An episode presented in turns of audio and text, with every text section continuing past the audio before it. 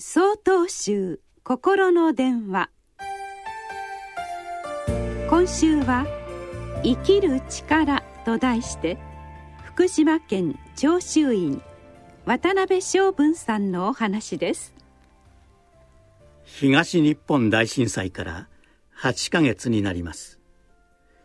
被災して本当に慌て恐れおののきそれでも冷静にと自分に言い聞かせなんとかその日その日を送っている毎日です。時間が経っても心の底から笑うことができず沈んだ気持ちを抱えています。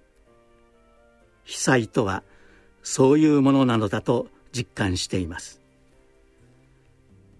山田正史さん陽子さんご夫妻は30代後半のご夫婦です。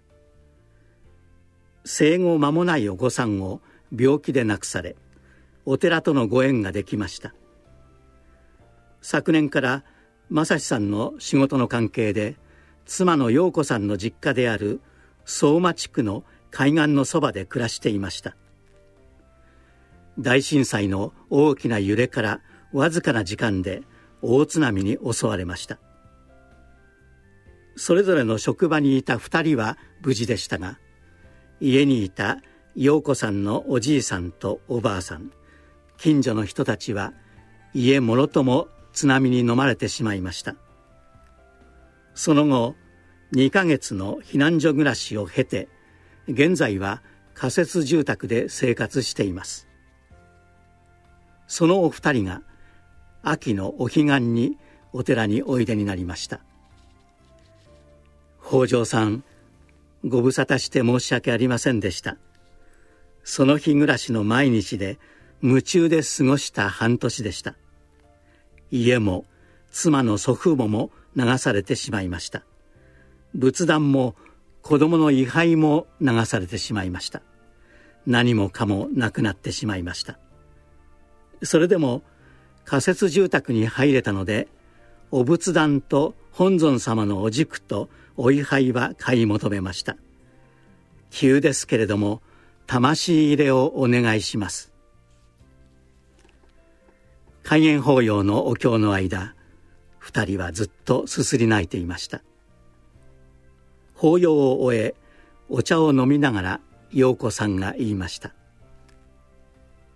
前の仏壇の5分の1になってしまいましたが魂入れをしていただいて本当に良かったです。避難所では紙に書いて拝んでいました。これで子供の供養もしてやれます。朝晩手を合わせると落ち着くのです。手を合わせると安心するんです。正さんたちはお仏壇を大切に抱えて帰っていきました。大震災で大切なものをことごとく失ったのですからすぐに元気にはなれません。今は手を合わせて念じることが生きる力なのです。私たちが手を合わせることは供養であり祈りであり励ましであり落ち着きであり生きる力なのです。